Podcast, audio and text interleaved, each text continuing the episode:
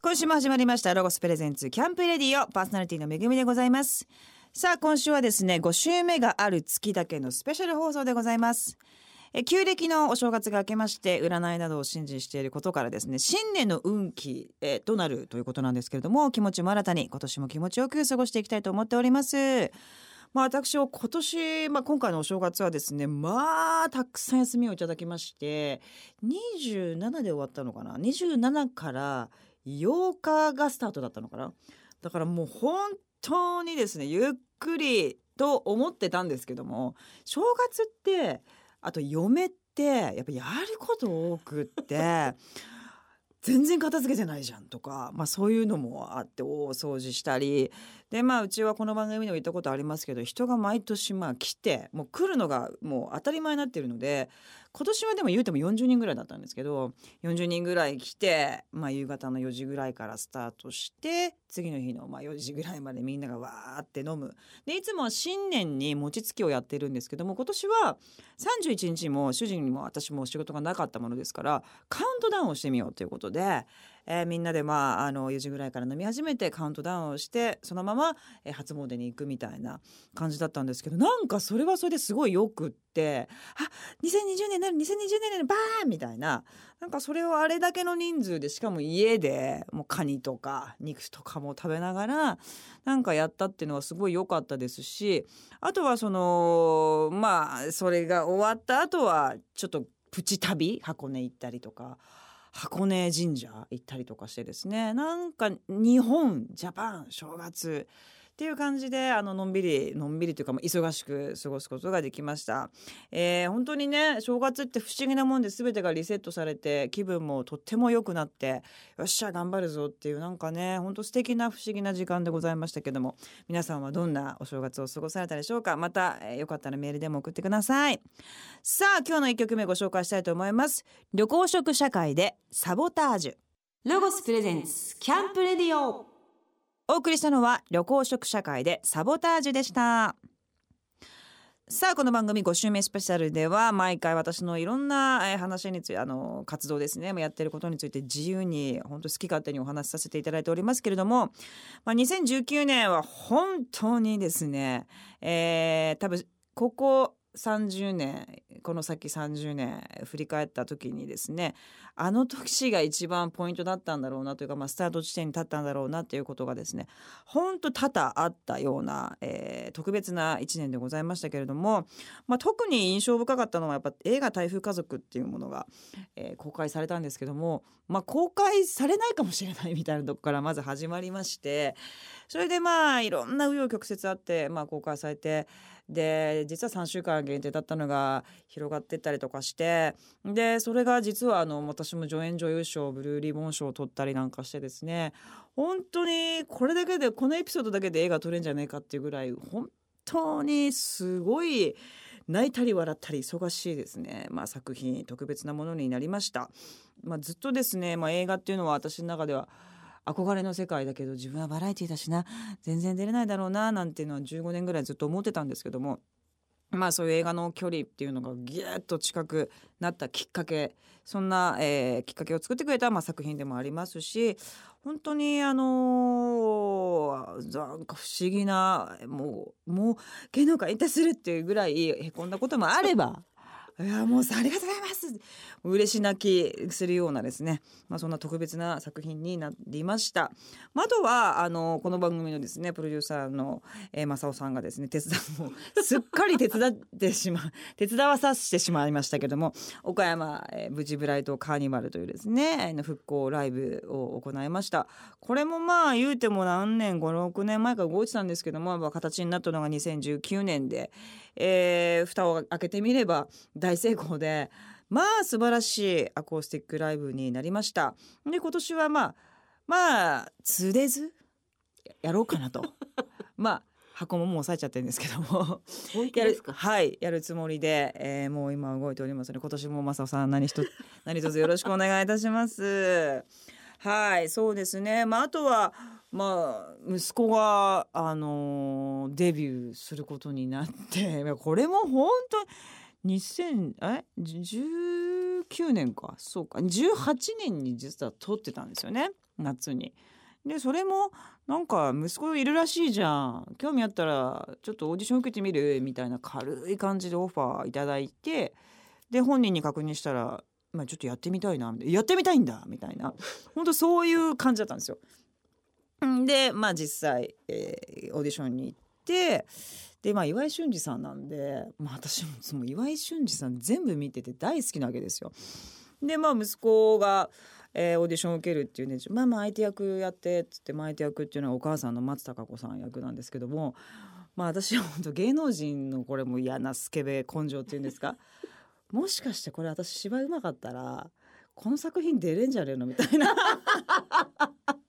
嫌なスケベ心出てなんか妙に息子の相手役を張り切っちゃってえーとおかえりどうだったの？みたいなすげえ激アツ芝居みたいなのをそこでやって「お母さん座ってください」なんて「お母さん」なんて言われたりなんかもしてですね、まあ、そんなよくわかんないコントみたいなオーディションを受けて、まあ、そこから実際こう合格して。まあ、現場に行き私もマネージャーとしてですね、まあ、ずっといたわけなんですけどもでもあんなにでかく世に出るっていうのは本当に思ってなくって。皆さんの名前がある下にちょこっと出てまあそれで発表するのかなという感じだったんですけどまさかのワンショット写真とトレンド古谷凪って書いてあってえ？あえ息子？みたいな感じになったりとかしてねとっても不思議な感じなんですけど、まあ、でもそんなに多分ねこの先めちゃくちゃ活動するってことではないんですがまあとりあえずあの記念にと言いますかね あのラストレターという映画に出ますので皆様よかったら見ていただけたらななんて思っております。さあここでですね一曲曲を、えー、聞いていただきたいと思います。まあ先ほどちょっとお話しさせていただきました映画台風家族のテーマソングですフラワーカンパニーズで西日ロゴスプレゼンスキャンプレディオお送りしたのはフラワーカンパニーズで西日でしたさあここからはアウトドアをもっと楽しむためにロゴスからとっておき情報をお届けするコーナー。アイデアタイム GoTo800 です。このコーナーのパートナーはロゴスの人気 YouTuber どっちゃんです。お願いいたします。こんばんは。ロゴス公式 YouTube チャンネルのおそロゴスに出演しています。どっちゃんです。さあ5週目スペシャル GoTo800 といえば、えー、ロゴスとコラボして人気アイテムとなったポンチョのお話、はい、ということなんですけれども、はい、どうでしょうか、ね、やっていいって？前回10月にめぐみさんがこうコラボをしてくださるって快諾していただいたんでそれを社内に持ってって今年もめぐみさんと一緒にやりますっていうことで。おおよかったです、はい、動き始めようかなと思ってます。かしこまりました。いつリリースズモリ？一応来年。来年か今年ちょっと工場との兼ね合いとかいろいろあって そうなんですよ、ね、いろいろまだ。はい、サンプルとか。来年のそうですね、えー、と雨時期なんでまあ5月ぐらい、うん、5月リリース気持ちでそうですね。目標で。いきたいですね。はい。形はあれでいいですよね。もう形も決めていただいて形はでもあれがいいと思う。もう長さとかもあれであれが最高にやっぱよくて、うんうん、ねでデザインはあの3型ね、あの、はい、作った方がいいなと思ってるんです、はい、まあでもそこからまあ2個にしても1個にしてもいいんですけど、うんうんうん、一旦私が考えてきたのは、はい、やっぱスタンダードなものっていうのがいいなと思ってるので、うんうんうん、黒と白のボーダー。もう超もう本当にたもうただのボーダー、うんうん、だけどなんか細さとか太さとかっていうのがやっぱり太すぎてもダサいし細すぎてもっていうのがあるので、うんうんうん、そこはまたサンプルをお出ししますけども、はい、この太さでっていう黒と白のボーダーでロングだったらでも可愛いと思わない？可愛いですね。ねなかなかないですよね。ないんですよ。なんかちょっとネイビーと白とかはあるけどあとベージュと黒とか、うん、なんかそうなんだけど、黒と白のボーダーって売れてるのになぜかないんですよ。確かにポンチョにはなってないですね。ないですよね。だから黒と白のボーダーであのロングサイズで、うん、なんかちょっとかかわいい本当に、うんうんうん、あの普通に可愛いやつ。そうですね。そんなにあの強癖がないけれどもママさんも着れるし若い子も着れるし、うん、みんな挑戦しやすいようなアイテムが1個あった方がいいのかなと。うん、あと2つなんですけど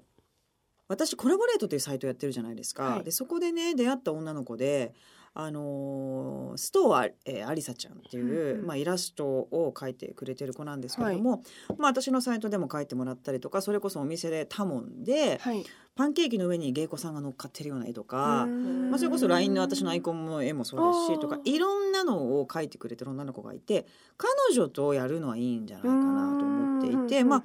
なんて言うんでしょういい意味でこれからの子なのであと話もあのすごくあの分かってくれる子なので、うん。ってなった時にこれがね可愛くないですか？これのえー可愛い。総柄、え可愛いこれ。前回あのフラミンゴやったじゃないですか、はい。フラミンゴがわーってあったのを、うん。ブルーにしてそのうん。サー,、サーファーがわーって全部にいるみたいなのが超可愛くないですか？超可愛いです。そうだからこれは今まあ彼女が描いているありものだから、それをもう少しアレンジして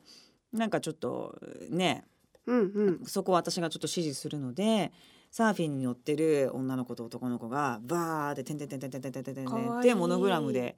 いてこのなんか絶妙なブルーも可愛いじゃないですか、うんまあ、黄色でもいいしああそですねそこはなんかちょっと色はもう少し考えますけども、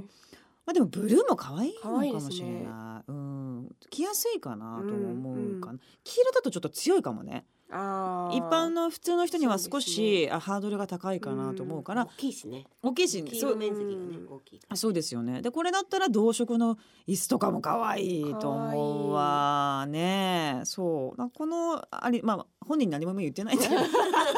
勝手に。多分大丈夫だと思うんでもうじゃあおすけど。名前デザイナーの。アリサちゃんですストーンアリサちゃんとコラボできたらなと、うん。はい思っておりますはいでもう一個もそのコラボレートで出会ったというかまあもともと友達なんですけど一個やっぱそのグラフィックものフォトティーみたいな、まあ、作ったじゃないですか、はい。あれでまあいけたらなと思うんですけどもこのグランマグランマシリーズ撮ってる女の子がいてニーナちゃんっていうあのカメラマンなんですけれども LA と日本をまあ行ったり来たりしてるような子なんですけども、うんうんはい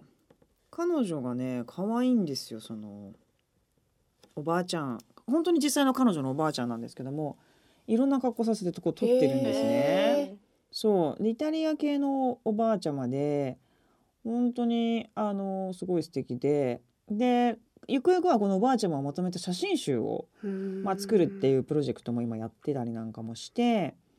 本当におばあちゃんずっと撮ってるので結構ロックな雰囲気のもあるし、サングラスかけてたりとかすると結構フォトジェニックじゃないですか？うんうんうんうん。そうそうそう。だからこれに何かこう英語で言葉を入れてグラフィックででだからこれだったら赤とかにして、うんうん。バックプリントにドーンみたいな感じにしてグラフィックを入れてちょっとロックっぽい感じだけどなんか少しファッション性もあるし。どうです？可愛いですね。どう思います？いいいいですか？まあ全体的にそうですね。フォトと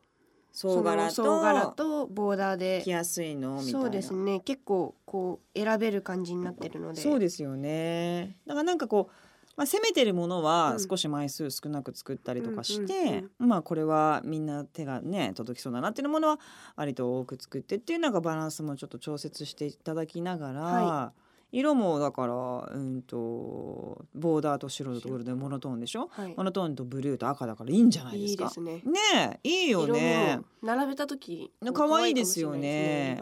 でまああの形で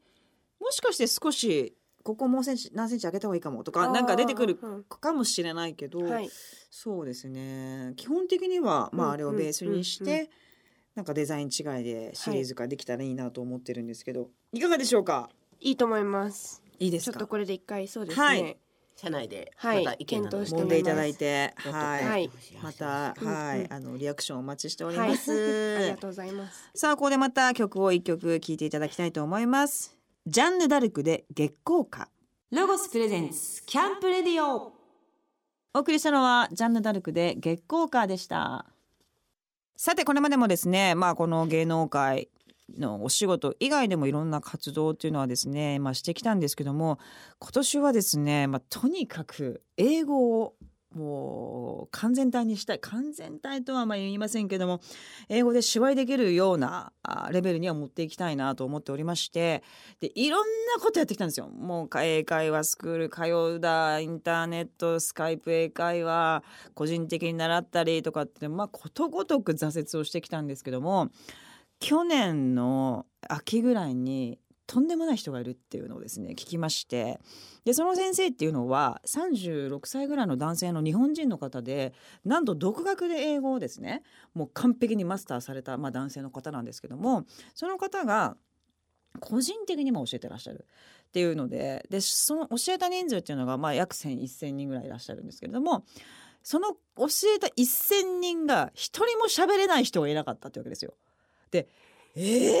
て。でどれぐらいのもう毎日6時間とか5時間とかやるの？って言ったら4ヶ月。1週間に1回先生に会って2時間。で宿題はあるんですけれども1日30分しかやっちゃいけない。っ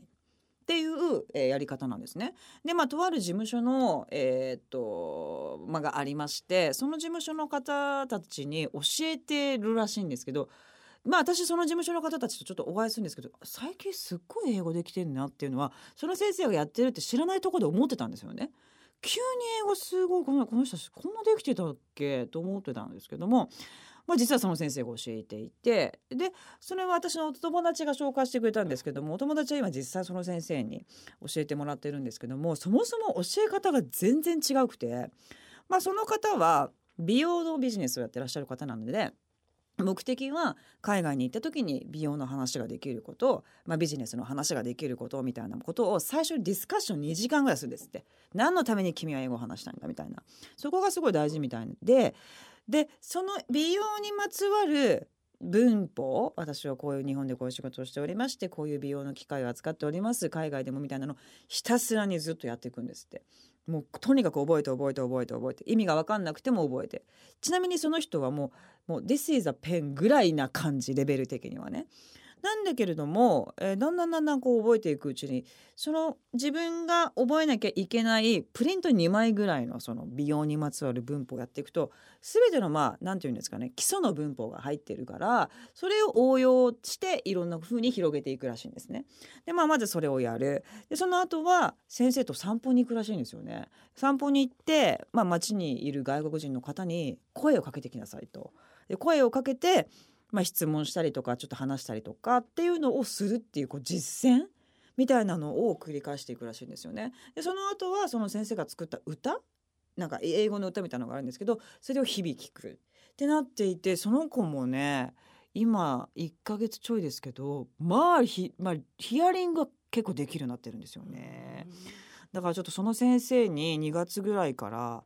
4ヶ月みっちりやっていただいて英語をですねちょっとマスターしようかななんていうふうにはい思っております。っていうのがねやっぱり海外で日本人の仕事が増えてきてるらしいんですよね役者の。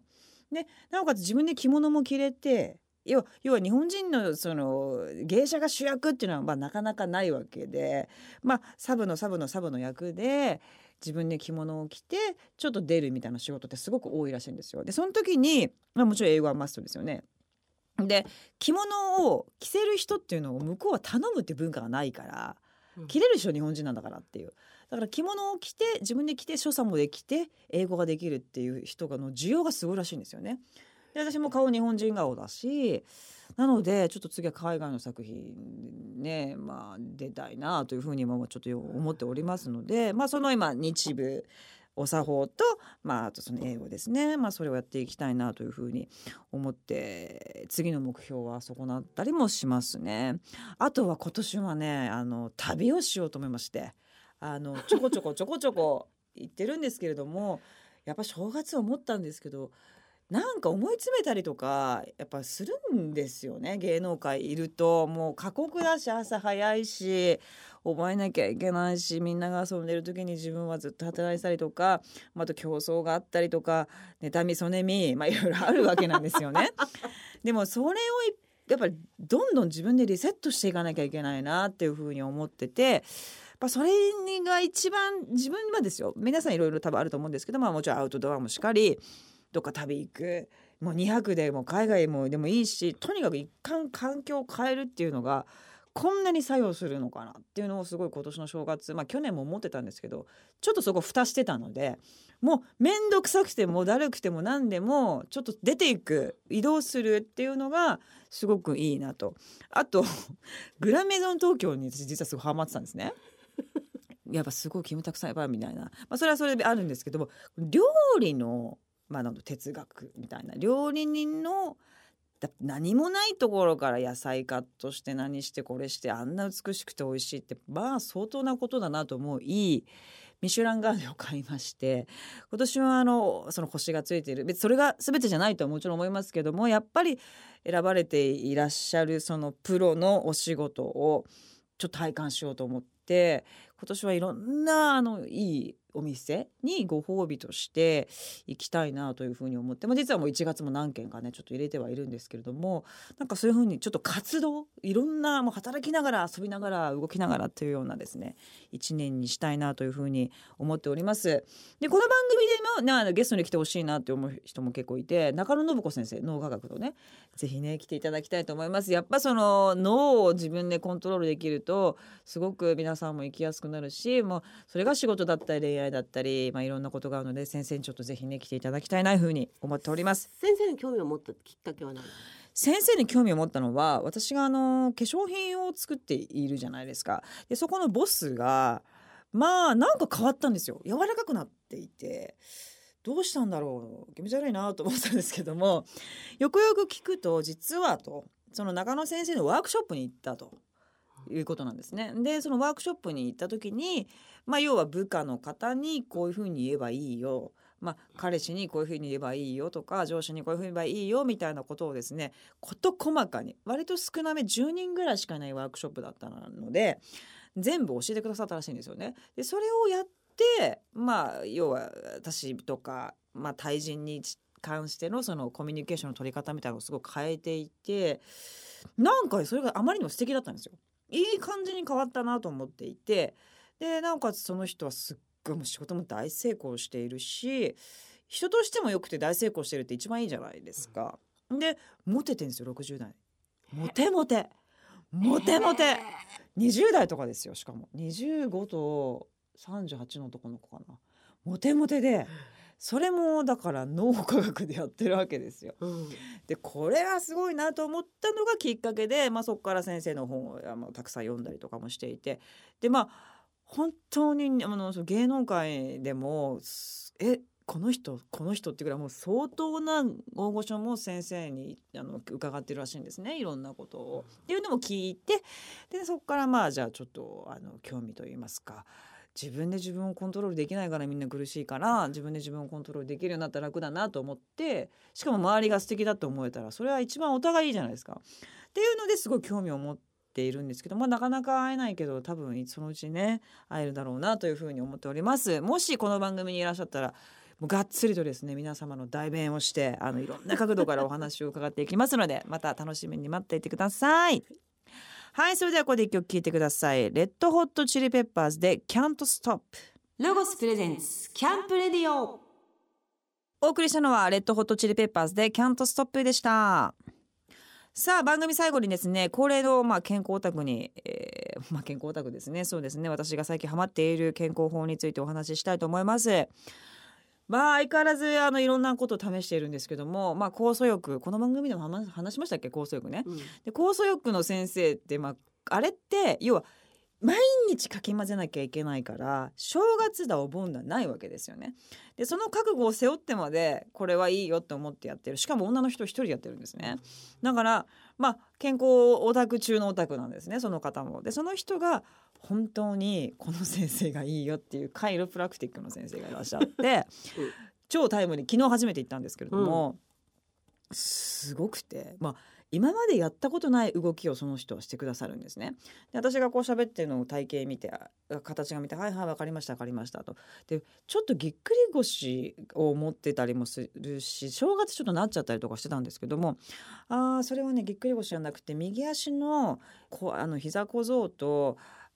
くるぶしの角度がずれてるからだねみたいなもう的確に言うんですよね。私が思っているところじゃないところですごくあの何て言うんですかねダメな部分を指摘してくださってなおかつこうやってこうウィーンとかってこうストレッチと整体となんかあんまといろんなものが混ざったような感じで終わった後にまあ見事にあの痛みが取れて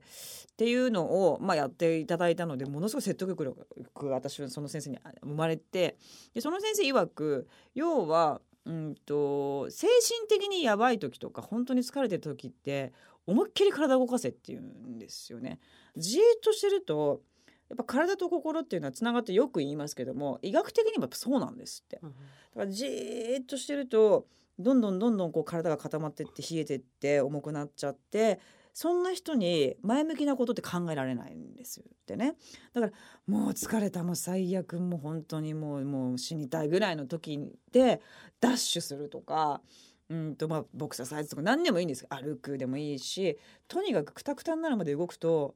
絶対に後ろ向きな気持ちにはなれないんですって。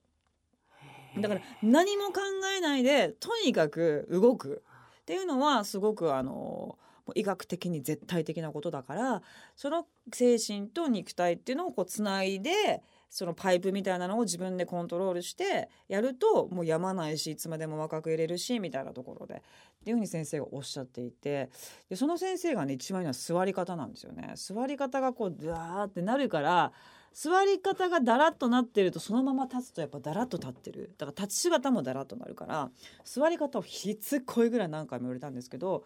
割と深めに座って足の付け根に紙を挟んでるような感じでギュッて入れるんですね手をね。でその手をちょっとお尻を引いて挟むわけですよね。ギュッて。そう。で、えーそうなってくるとちょっと上半身が前に行くので後ろにして腰に全部を乗せる頭も肩も乗せるっていう風になると慣れてくれば3時間でも4時間でもこれは座れるらしいんですよね。でこのまま、まあ、見た目ももちろん綺麗ですし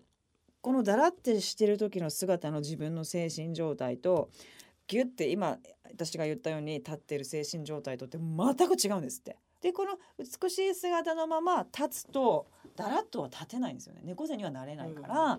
座り姿が一番大事だよっていうふうに言っててもうなんかもう目から鱗っていうかだけどもあ本当にその通りだなと思ったので今年はねちょっとその姿勢まあでもねあのその中野信子先生も言ってたんですけど恋するって女の人のそのフォルムなんですって。男性がグッとくるのって。ほだからす座り方が綺麗とか立ち方が美しいとか歩き方が綺麗とかっていうそこにキュンってするんですって脳って。そう。だからでもちょっとわかりますよね、うんうんうんうん。やっぱ姿勢がいいっていうのが全てというか。男の人見てる時そうですよね。うん。なんかダーッとしてるやつはやっぱり凛とうんそうそう、うんシャンとしてて姿勢がよくってなんかうんはつらつとしてる方がやっぱ目がいくっていうのは、まあ、もちろん女の人にもそういうことなので今年皆さんちょっと姿勢をね気をつけてあの座り方を気をつけてあの頑張っていただきたいななんていうふうにはい思っておりますけれども通うわけですか？カイロプラクティス。もうまああの明後日も役入れてますいやいいな。1回目と2回目の間は1日でも開かない方がいいって言ってたんで昨日行って今日だるいとかはないですか？あありますあるんですか？もう昨日はだるくてブワーみたいなでもそれはもう確実にそうなるからって言われてたので、もうあの覚悟してたんですけども実際本当そうなってあと喉が痛くなっちゃったりとか結構そういうのもああと鼻水が出るとか、まあ、肯定反応というのはものすごくあったんですよね。でもあそれそれは変わってきたなと思ってあよしよしっていう感じで受け止めて今日はすっきりしていてそうで明日ですよね明日どうなるか。楽しみに、はい、しております。ぜひぜひまたこんな個人的なことです。ご報告させていただければなと普通の電話の会話って。思っております。はい、というわけで。えー今週はですね5週目のある月だけ放送する5週目スペシャルもダラダラともういろんなことを自由にお話しさせていただきました、えーあっという間にお時間になってしまいました。2月のマンスリーゲストはですね映画監督の内田英二さんをお迎えします。さてこの番組は毎週木曜日夜9時半からラジオ日経第一の放送です。お聞き逃しなくお願いします。京都府城陽市にある総合アウトドアレジャー施設ロゴスランドではプチパンを使った料理作りを体験できます。ロゴスとアラジンのコラボ商品であるプチパンを使ったパンケーキ作りに2月からはバーガー作りも新しくスタートします。お子様も一緒に楽しめるメニューとなっております。一緒に作って一緒に食べてロゴスランドで思い出を作りませんか？詳しくはロゴスランド公式ホームページをご覧ください。ホームページアドレスはロゴスランド .jp です。ロゴスのカタログ最新情報です。今年はもっと家族をテーマに約200の新商品を盛り込んだボリュームたっぷりのセレクションカタログ2020とプレミアムライン2020が完成いたしました。ロゴスはブランドが始まってから一貫して家族をテーマにものづくりをしてきました。スマホなどが普及してこの時代とも言われている今ロゴスが大切にしたいのは身近な人と笑い合う時間です。そんな思いが詰まったカタログは全国のロゴショップとホームページより購入できます。お気軽にスタッフまでお声かけください。この番組の過去の放送はラジオ日経番組ホームページのポッドキャストから聞くことができます。www. ラジオ日経 .jp スラッシュキャンプレディオにアクセスしてください。ロゴスプレゼンツキャンプレディオパーソナリティはめぐみでした。